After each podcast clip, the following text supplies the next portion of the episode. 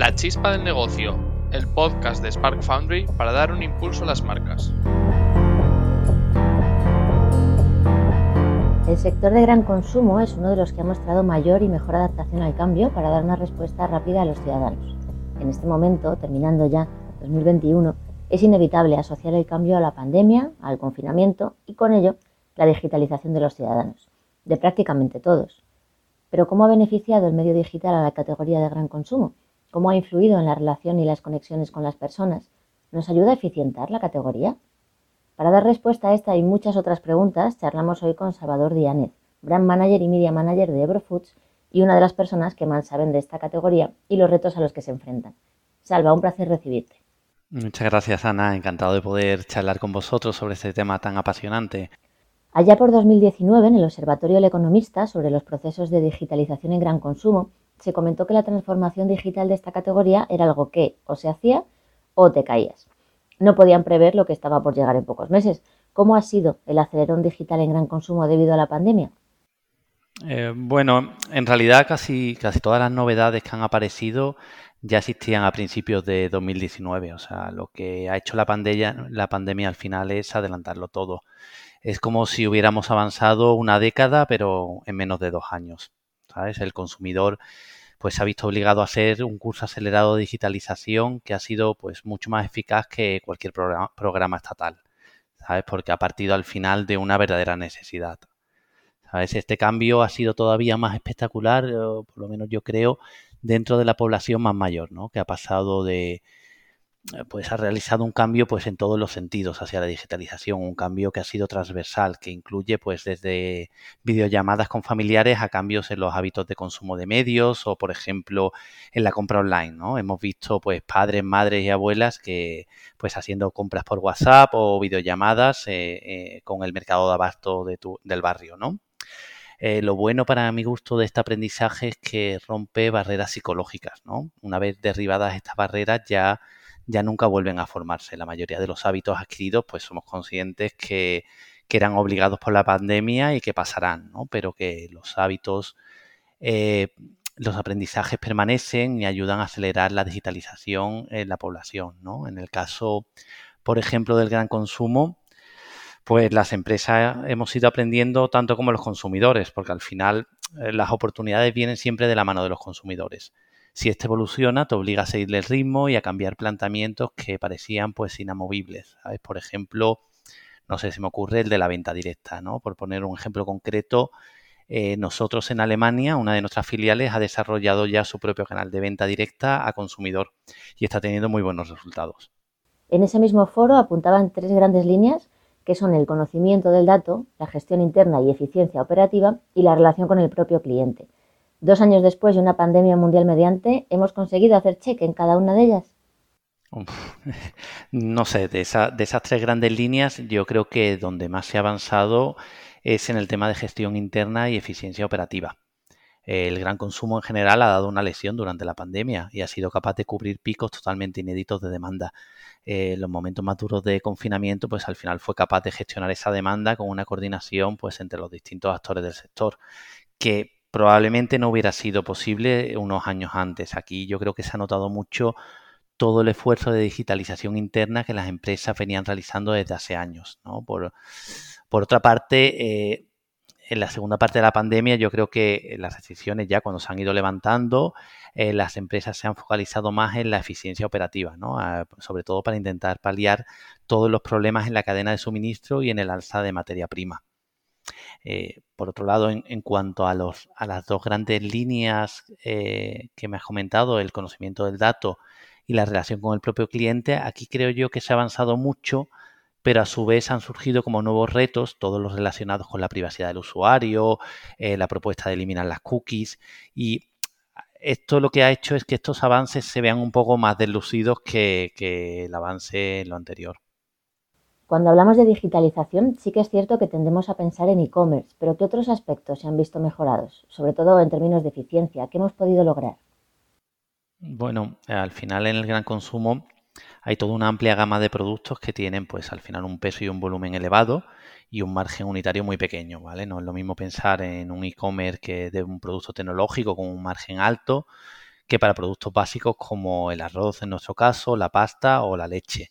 Por eso al final el e-commerce del gran consumo mm, siempre va de la mano con las grandes cadenas de distribución o con gigantes tecnológicos que, invierten en centros logísticos y sobre todo que tienen una logística muy, muy afinada. Esa es la única forma al final de poder servir a los consumidores sin perder dinero. Eh, ¿Qué ha ocurrido aquí? Que además de todo esto, en paralelo hemos visto surgir durante la pandemia propuestas muy interesantes como son los supermercados online rápido tipo Gorilla o Flink que utilizan las Dark Store para servir la compra al consumidor en menos de 10 minutos. En este contexto has mencionado nuevos players. ¿Cómo de importante es la colaboración entre compañías o áreas relevantes de la categoría?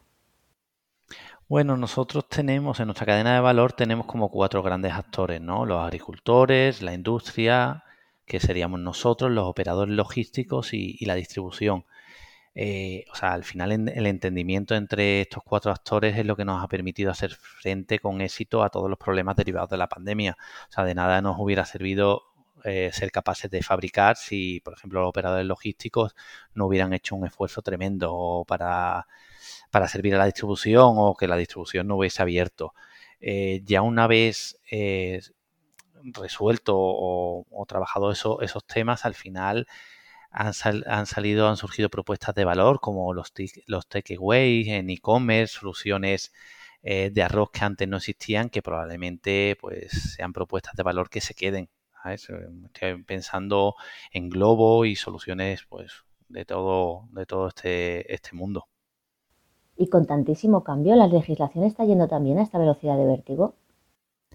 Bueno, la legislación siempre, siempre tiene que ir detrás. O sea, yo creo que es imposible que, vaya, que no siga el ritmo porque, porque a los propios actores nos cuesta seguir el ritmo. Eh, si vamos a legislaciones como, fíjate, cosas tan sencillas como el empaquetado o los formatos que están permitidos en nuestro sector, pues son legislaciones que muchas veces son de los años 80. Con lo cual imaginémonos pues todo esto que es, imposible. Yo creo que no se le puede pedir al legislador que siga nuestro ritmo. Eh, tiene que legislar un poco cuando ya se ha asentado las propuestas de valor y se ve qué es lo que vale y qué es lo que no vale. En cuanto a la relación con los clientes, lo cierto es que estos han empezado a saborear ya las ventajas de la digitalización en el caso concreto de alimentación, ¿qué cambios han impulsado en las compañías las nuevas necesidades del consumidor? Bueno, aquí tenemos que convivir con, dos movimientos contrapuestos, ¿no? Por una parte, el deseo de los consumidores de tener una relación pues mucho más directa con las marcas, y esto abarca desde información nutricional y medioambiental, pues que sea clara y veraz, hasta la posibilidad de comprar directamente a la marca. Pero por otra parte, mm, pues hay que convivir con el deseo de privacidad de los consumidores, que muchas veces pues la realidad es que se sienten perseguidos y observados por las marcas. Eh, para saber manejar pues al final este tipo de relaciones, eh, los perfiles de los departamentos de marketing se tienen que actualizar. Tenemos que ser capaces de trabajar datos para ser eficientes y eficaces y por otra parte no podemos olvidar la parte humana de la comunicación, que es la que aporta creatividad y empatía. Aquí hay algo curioso y es que por un lado la digitalización revoluciona el sector de la alimentación y por otro cada vez nos gusta más bajar al comercio de proximidad, con nuestra bolsa reutilizable, a comprar, a hablar con el vendedor. ¿Cómo se entiende esta divergencia? Ah, totalmente. Eh, yo creo que para entender estos comportamientos, pues tenemos que mirar nuestro entorno, ¿no? Y, a nosotros mismos como consumidores.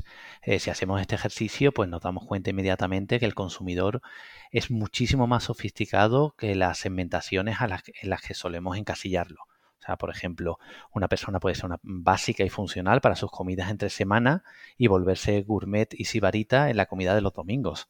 Eh, al final somos seres complejos con distintas pulsiones que luchan entre sí y en función del momento y las posibilidades pues vamos intentando satisfacer estas necesidades.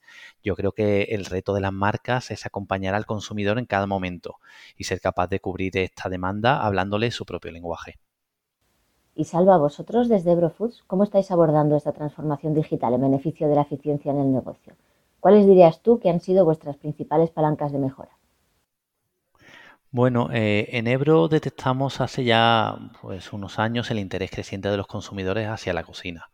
Al final existía toda una nueva generación de cocinillas que estaba demandando información sobre el arroz. ¿vale? O sea, usaban los canales digitales y sobre todo Google para satisfacer preguntas del tipo cómo cocer arroz, recetas de arroz con pollo, cómo hacer paella valenciana, etcétera, ¿no?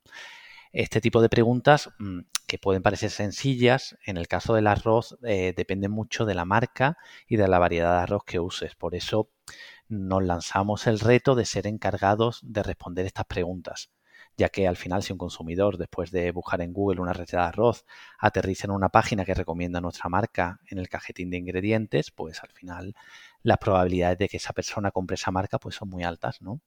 Entonces, por eso, por una parte, lo que hicimos fue reenfocar todos nuestros sites para pasar de web de producto a web enfocada en recetas y desarrollamos pues cientos de recetas con fotos paso a paso, trucos y vídeos explicativos.